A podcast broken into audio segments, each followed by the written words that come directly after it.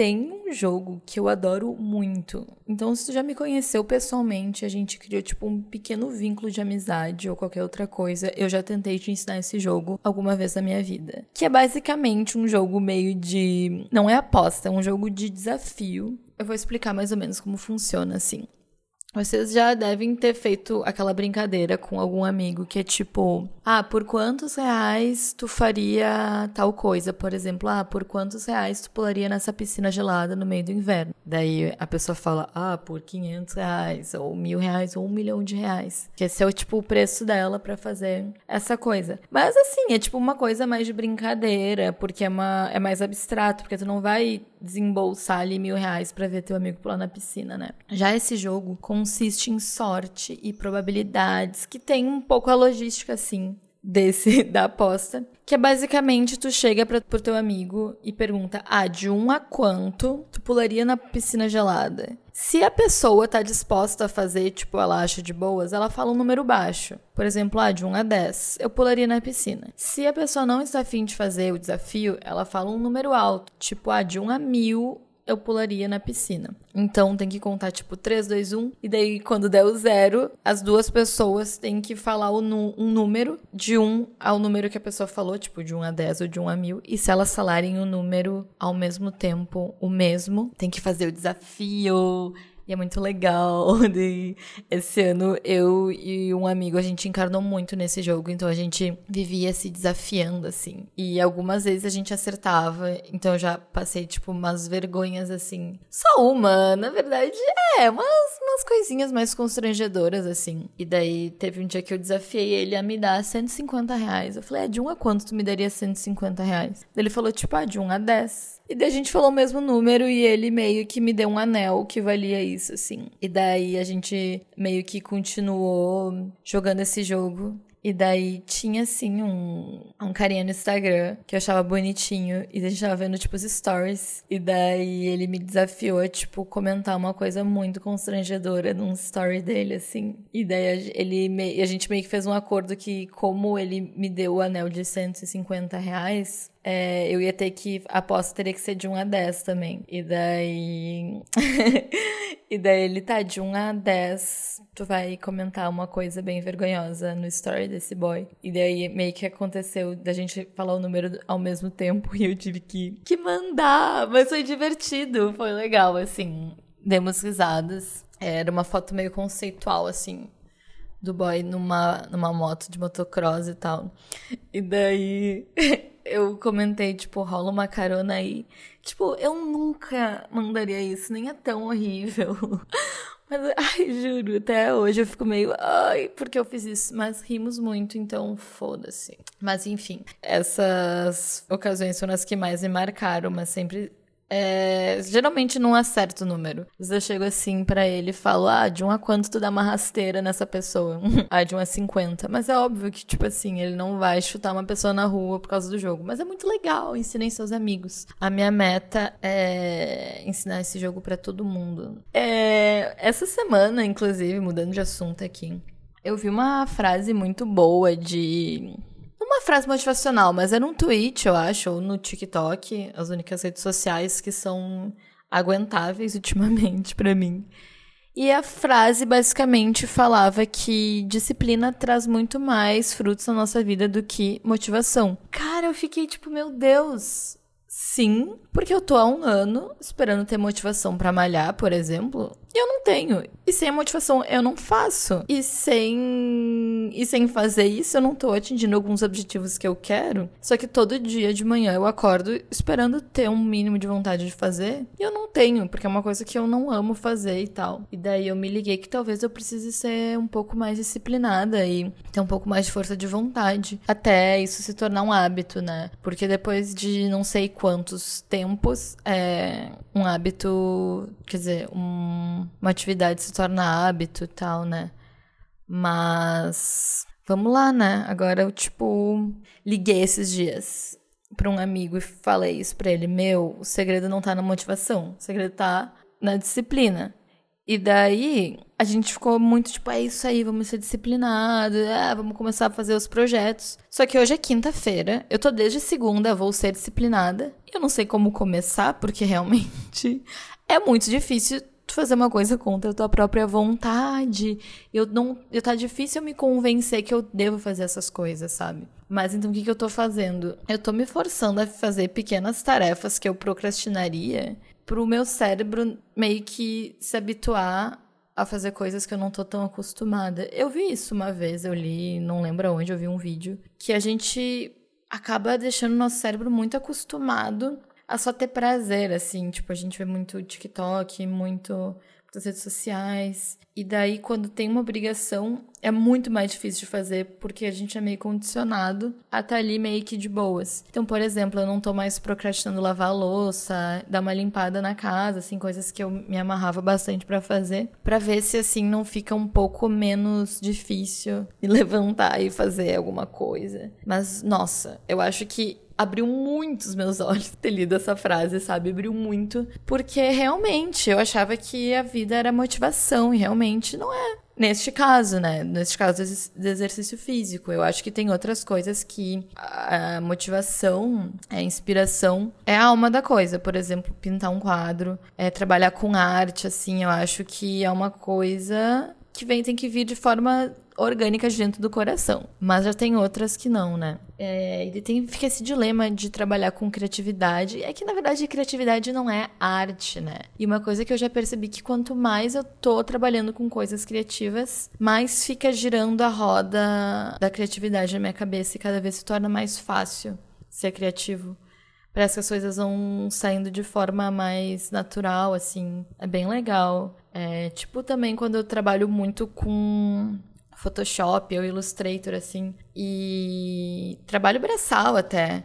Quanto mais eu vou produzindo, mais eu menos penso para fazer as coisas e as coisas vão fluindo, sabe? E eu já tinha conversado uma vez com uma amiga que trabalhava com design, assim. Dela falou que ela tava um tempo sem trabalhar, e daí os primeiros trabalhos que ela foi pegando demorava muito para sair uma arte, e depois, quando ela foi pegando o volume, tudo foi fluindo, assim, de uma forma bem legal. Então, não fiquem parados, não fiquem estagnados assim, se der, sabe? Tipo, eu acho que sempre tá ali em movimento, alimentando a criatividade, é muito legal. E esse lance de inspiração, assim, às vezes eu tô de boas, de noite, deitado na cama, e eu tenho, tipo, um gatilho do nada, assim. Eu vejo uma mini coisa na internet, ou sei lá, eu penso, e é tipo, vem tipo uma catapulta de motivação, e eu preciso me levantar e, e anotar ou realizar ali na hora o que eu imaginei, porque é uma motivação, assim, uh, explosiva e que eu não consigo me controlar e eu tenho que pôr em prática, assim.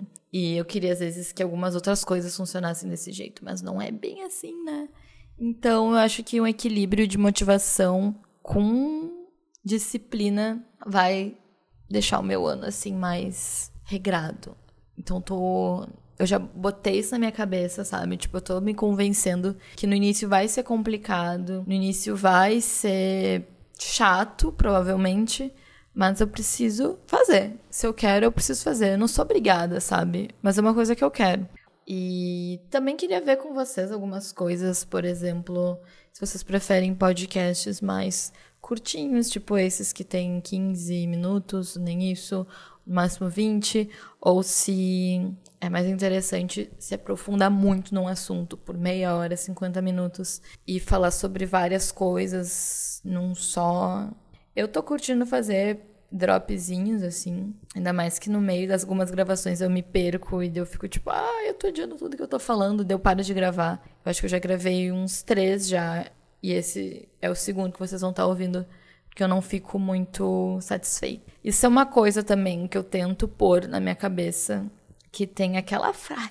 Ó, vou, vou ser sincera, eu não gosto de frases prontas. Eu, na verdade, eu tenho até um pouco de agonia, assim eu tenho um, uh, bloqueios, não gosto de frases prontas, mas às vezes tem umas aí que dão um norte pra nossa vida, né? E daí tem uma, né, que eu tento entender se eu concordo ou não, que é o melhor feito do que perfeito. Que é basicamente isso. Tipo, largar um pouco o perfeccionismo de lado e realmente jogar os projetos no ar. E até o podcast saiu um pouco assim, mais ou menos. Tipo, eu não pensei em nome, não pensei em identidade visual, porque eu pensei que se eu ficasse pensando muito num logo, eu ia acabar nunca postando. Então eu peguei uma arte que eu tinha e tal. Mas esse lance do. Aqui, né? Essas conversas eu ainda tenho exigido um pouco de mim. E eu exijo muito de mim, de várias coisas. E eu sinto que muitas coisas é, não vão pro mundo, não vêm pro mundo por medo de falhar, sabe? E por medo de não tá perfeito. Eu já percebi que isso é uma, também uma característica muito grande de pessoas procrastinadoras. E a minha procrastinação às vezes é muito de tipo medo de falhar, porque eu não quero começar, porque eu acho que não vai dar certo. Então eu nunca tenho coragem de dar início assim, né, para as coisas. E eu percebi isso essa semana assim, até o, o outro podcast, né? Eu falei começando que eu tava procrastinando coisas. E daí quando eu percebi que eu tava com medo de começar, eu percebi que eu tenho que ser um pouco mais corajosa, assim, e encarar de frente algumas coisas e, e ter a famosa disciplina, né? Que procrastinação também é um pouco de falta de disciplina e conseguir controlar ali, né? A mente mais forte controla a mente mais fraca. E eu tô aqui já lançando outra frase. Mas eu gosto de usar elas meio de forma irônica, assim, tipo. Acho divers. Mas é, eram essas coisas que eu andava pensando, estavam vagando assim na minha, na minha mente. é, eu também, tipo, fico muito numa expectativa, às vezes, da opinião das outras pessoas quando tu gera conteúdo, né? A gente tá sempre tentando meio que agradar, mais ou menos. E Deus, eu acho que um dos meus maiores medos da vida, assim, é criar alta expectativa nas pessoas. Daí depois não suprir essa expectativa. Mas também não sei se é uma coisa meio egocêntrica. Ah, as pessoas estão esperando muito de mim. Talvez ninguém tá esperando nada, sabe? E é botar o pé no chão, assim. Que a gente não é tão importante, então é isso. Essa eu acho que é meio que a vibe de não sentir vergonha das coisas, sabe? Eu aprendi muito a perder a timidez para algumas coisas e pensar que eu não sou tão importante assim na vida das outras pessoas. É, as pessoas não vão dormir pensando nas bobagens que a gente fala. A gente vai dormir pensando nas bobagens que a gente fala. Não sei se vocês já perceberam isso, mas raramente, quando a gente coloca o, a cabeça no travesseiro, a gente fica uh, cringe, né? Com a atitude dos outros. Não, a gente fica remoendo o que a gente faz. E se for para pensar nisso, para que se ninguém lembra, sabe? Só a gente lembra. Isso é uma coisa que me dá muito conforto, muito assim, quando eu passo por uma situação constrangedora, por exemplo. É... Eu penso, tá, eu acho que na real foi ali engraçado e vergonhoso e, tipo assim, ninguém tá indo dormir pensando nisso. E se estão falando mal de mim ou estão rindo nas minhas costas, eu nunca vou saber. Tipo assim, pode rir à vontade, sabe? Tipo, não vai mudar. Eu tenho aqui a minha, minha vidinha, sabe? E isso ajuda muito a dar alguns passos, assim. Eu acho que a pessoa não precisa ser a rainha da vergonha alheia. Tanto é que realmente eu sinto muita vergonha alheia de muitas coisas que eu vejo. Mas isso é tipo assim. Não pode controlar as nossas decisões, os nossos projetos, sabe? E até algumas atitudes, tomar atitudes, assim, ser uma pessoa ousada. tu precisa estar tá meio ali disposto a se expor e ficar meio vulnerável, sabe? E passar uma vergonhinha. E entender que nunca ninguém, sei lá, morreu de vergonha. Quer dizer, talvez alguém já tenha morrido de vergonha. Mas não vai ser eu. Caguei. É é normal. E outra coisa, assim, né, que eu tava pensando é que, tipo, eu acho que sentir vergonha e constrangimento é meio que uma construção social. Com certeza é. Tipo, animais não sentem vergonha uns dos outros. Eles se sentem vulneráveis ali. Quando o cachorro vai fazer cocô e faz uma cara esquisita é porque ele tá vulnerável. O predador pode pegar ele. A gente não, a gente tem vergonha de tropeçar na rua. A gente tropeça na rua e a gente morre de constrangimento. Por que será, né? não sei. Mas nossa.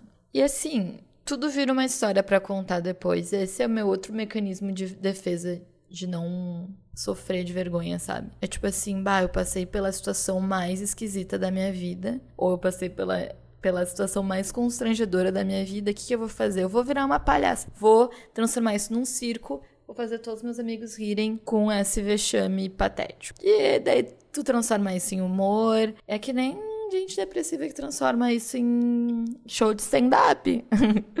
é, e, tipo assim, é real, sabe? Tipo, rir da desgraça. E na real, quando tu transforma teu mindset, tipo assim, a minha vida é um reality show e eu tô aqui pra entreter, os meus amigos, tudo vai meio que parece que baixa um pouco a guarda ali, tu fica mais disposto até a fazer coisas mais ousadas, divertidas que tu pensa vai virar história depois. Não tem problema, vou passar por isso porque depois a gente vai rir, vou ter boas memórias. E é muito legal. É uma coisa que é um mindset que eu naturalmente, assim, fui percebendo, sabe? Tipo, uma vez eu fui num date terrível e tal. E Cara, foi muito bom. Eu peguei o telefone, já liguei pra uma amiga e fui contar, tipo, cara, tu não sabe o que aconteceu, assim. Várias vezes já aconteceu. E eu fico, tipo, quá, quá, quá, quá, quá. Muito engraçado. Juro. Mas é, né? Esse foi o episódio de hoje. Espero que vocês tenham gostado. É. Isso. Tchau.